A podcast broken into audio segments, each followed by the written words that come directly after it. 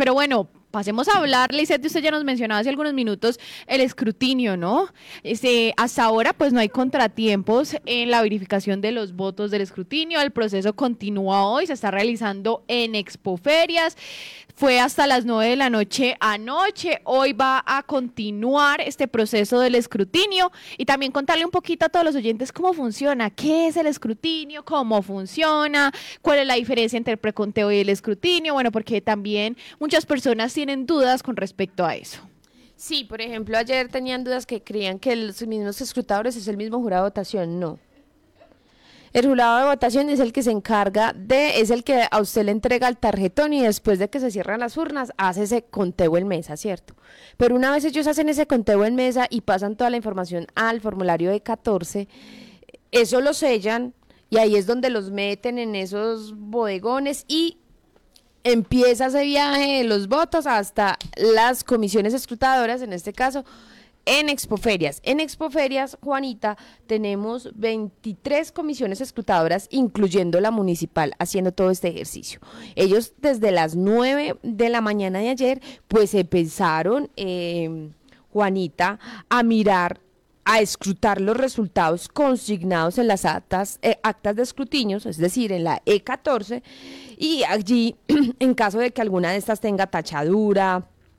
borrones, eh, se procederá al recuento directo de los votos y reclamaciones. Y aquí es donde entran a jugar los testigos electorales y también, pues ayer en el recorrido que hicimos, Juanita, nos encontramos a uno que otro eh, candidato al consejo que repetía que también estaba muy vigilante a ah, pues que esos votos que sacó no se le perdieran, ¿cierto? Que no disminuyera porque pues algunos no es que hayan sacado un puntaje muy alto, otros por el contrario, pues sí, pero quienes están ahí como en el vilo, sí estaban muy pendientes. Ayer, eh, Juanita, pues esa jornada se desarrolló con normalidad. Mm, por el momento, lo que nos dijo Camilo Andrés Vital Hernández, que es el registrador especial de Manizales, era que el procedimiento se estaba llevando con normalidad, no había como alguna anomalía y que pues esto se tomará los días que se tengan que tomar. Si no hay, obviamente, ningún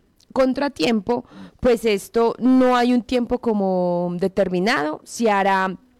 lo que se determine y ya ahí pues pasan eh, lo mismo pasará pues con el escrutinio departamental Juanita todo depende pues de las reclamaciones que lleguen. Muy seguramente lo ocurrido en Samaná va a llegar a, al departamental y ahí seguramente pues el candidato perdedor o, quien no quedó conforme con la elección pues hará y apelará eh, pues lo que crea que no está eh, debidamente em, establecido allí. Pero también, pues aquí desde la MOVE nos explican si existe alguna diferencia entre el preconteo y el escrutinio y ellos nos explican que sí,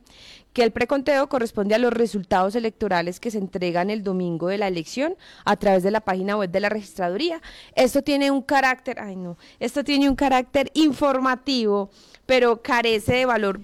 jurídico vinculante, pues dicen eh, o explican desde la MODE que de conformidad con el código electoral, los resultados oficiales de la elección solo se conocen una vez concluya el proceso de escrutinio que está a cargo de las comisiones escrutadoras y del Consejo Nacional Electoral. Así que, eh, Juanita,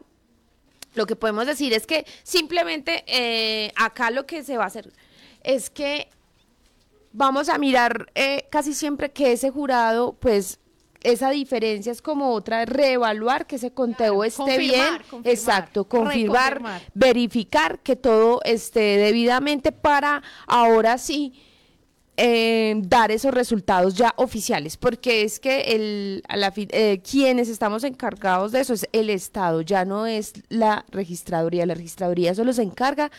por decirlo de alguna manera, de organizar la fiesta electoral y ya una vez después de que los jurados de votación entregan los votos, ya esto es del Estado. La responsabilidad del Estado, claro.